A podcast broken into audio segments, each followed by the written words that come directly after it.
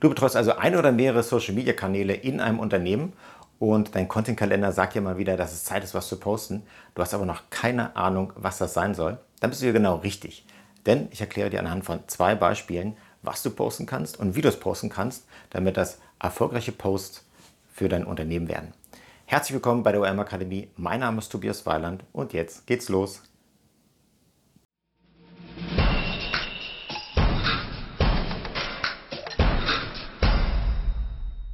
Was du posten kannst und sollst, entscheidet sich nicht nur danach, was du zur Verfügung hast, sondern vor allem auch danach, auf was so deine Zielgruppen stehen.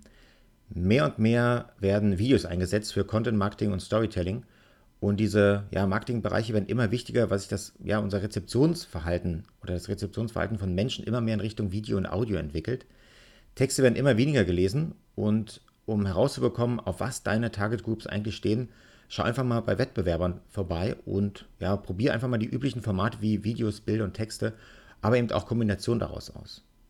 So, schauen wir uns mal anhand von zwei Beispielen an, was fundamental wichtig ist, um gutes und erfolgreiches Social Media Marketing zu betreiben.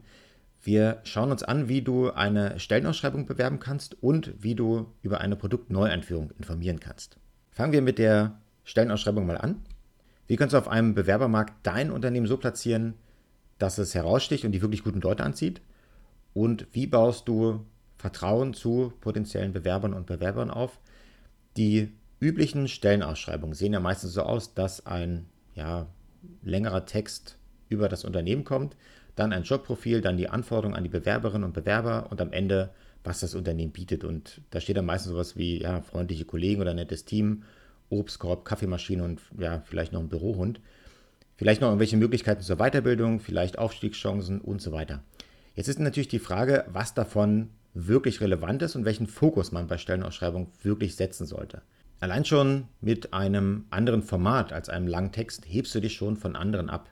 Wie schon eben gesagt, stehen die Leute immer weniger auf Text und warum sollte das bei Stellenausschreibungen anders sein? Also dreh doch einfach mal ja, ein paar Videos mit Kolleginnen und Kollegen, es bringt beispielsweise wenig, wenn du das, ja, wenn du das leere Büro dann zeigst, einfach um zu zeigen, dass ihr ja, eine Glasfront habt oder überall Blumen stehen. Viel wichtiger und interessanter ist es, wenn Menschen zu anderen Menschen sprechen. Zwar wird im Social Media Marketing immer noch von B2C gesprochen, letztlich ist es aber H2H, also Human to Human. Menschen verkaufen oder bieten Informationen für andere Menschen an. Zwar hat ein Unternehmen auch ja, ein Image, Prestige und so weiter und steht für was, die eigentlichen Informationen sollten aber durch Personen bereitgestellt werden, denn letztlich ist es ein Mensch, der Kontakt mit anderen aufnimmt und eben denen etwas anbietet. Und so ist es eben auch bei Stellenausschreibungen.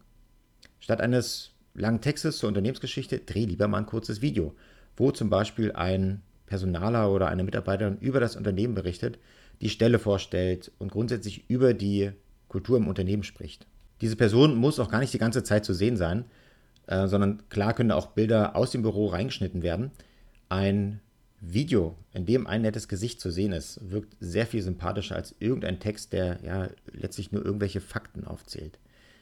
Abgerundet werden kann das beispielsweise auch durch Videos, die ja vielleicht nicht direkt was mit der Stelle zu tun haben, aber etwas über die Leute und das Team berichtet. Beispielsweise Angestellte berichten kurz, was ihr schönstes Erlebnis im Unternehmen war und was ihre Aufgaben sind. Vielleicht arbeiten die arbeitet die zukünftige Bewerberin oder Bewerber auch mit diesem Team dann zusammen, das sich da vorstellt. Es geht also darum, ein sympathisches und authentisches Bild vom Unternehmen und von den Leuten zu zeigen und ja, sich nicht halt nur auf Obstkörper zu verlassen.